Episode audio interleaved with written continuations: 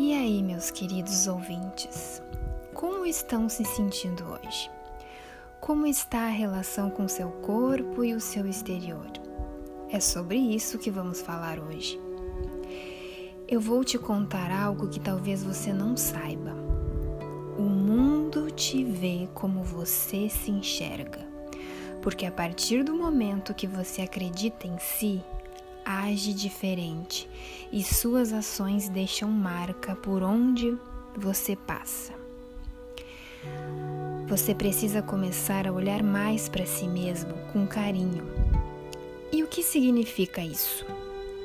Começar a olhar os seus pontos positivos e realçá-los, e aprender a disfarçar aquilo que você não gosta.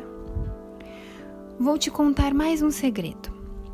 Sabe essas mulheres perfeitas que você vê na TV, revista e filmes? Elas são pessoas reais, normais, assim como eu e você, mas elas aprenderam a realçar seus pontos fortes. Vou te dar um exemplo que acontece muito. Reparem que quando você não fala para alguém o que você não gosta em si, a pessoa nem tinha reparado mas só porque você falou, a pessoa diz: Ah, é, eu nem tinha notado. Tire um tempo para si. Se olhe no espelho. Se quiser, coloque até sua música preferida e comece a notar aquilo que você mais gosta em si. Isso vale tanto para o rosto quanto para o corpo. No rosto, você pode usar truques de maquiagem que realce seus pontos fortes e disfarce o que você não gosta. Use roupas que caem bem no seu corpo e que disfarcem aquilo que você não se sente segura. Hoje em dia há dicas na internet de maquiagem e moda gratuitamente. Isso tudo é se autoconhecer é se amar do jeito que você é.